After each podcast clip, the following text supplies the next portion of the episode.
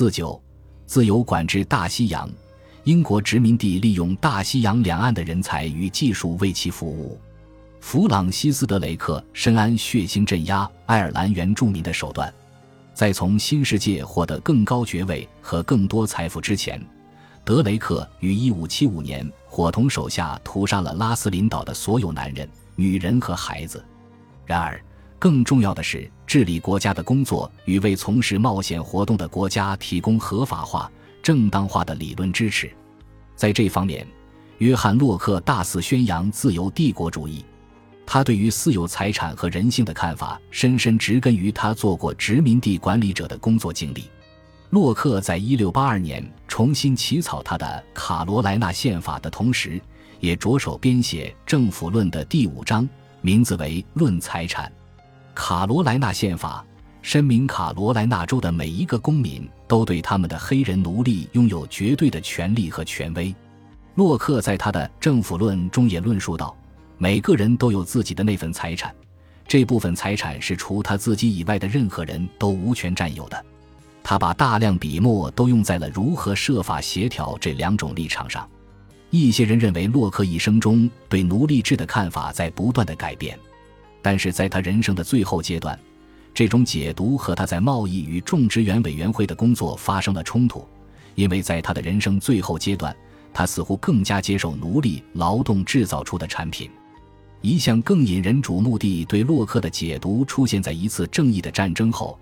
他提出了处理财产和奴隶的新方式。通过这项解读，我们也观察到这种处理方式和他的保护者——南北卡罗来纳州的领主之一沙夫茨伯里伯爵想要治理这块领土的方式相一致。在那个阶段，领主的关注焦点是捕获奴役以及贩运原住民。洛克的理论为合法获得和交易库斯人铺平了道路，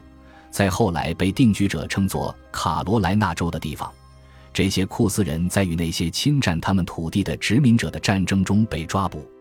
成为战利品的原住民奴隶不能拥有任何财产，而且洛克在卡罗莱纳宪法中给出了理论依据。对于来自非洲的奴隶，洛克保持缄默。换句话说。现代政治思想中一个存在最久的矛盾，不是源自对自由理论系统的疏忽，而是一个重要的自由主义哲学家在为受雇他人而行事。这就是现代自由主体在殖民地形成的背景。现代合法臣民被界定与监管的严格程度与现代合法臣民被允许拥有的财产界限一样，这一点并不令人意外。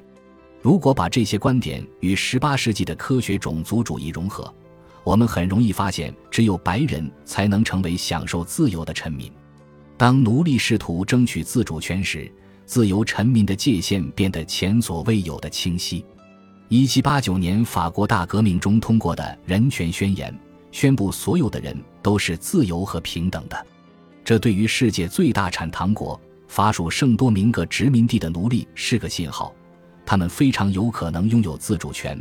他们可能成为人民的一部分。这一革命的核心思想虽然一度令人眼前一亮，但几乎立即又受到压制。一七九一至一八零四年，海地革命经历了长期的奴隶起义与反抗，最后成功建立了国家，延续至今。但是对于该岛及岛上人的生命所有权的斗争仍在继续。法国人花了二十年的时间，想要夺回他们的殖民地，并于1825年使出了杀手锏，派出三艘军舰来到太子港，要求海地人支付高达1.5亿法郎来补偿失去奴隶和其他财产的损失。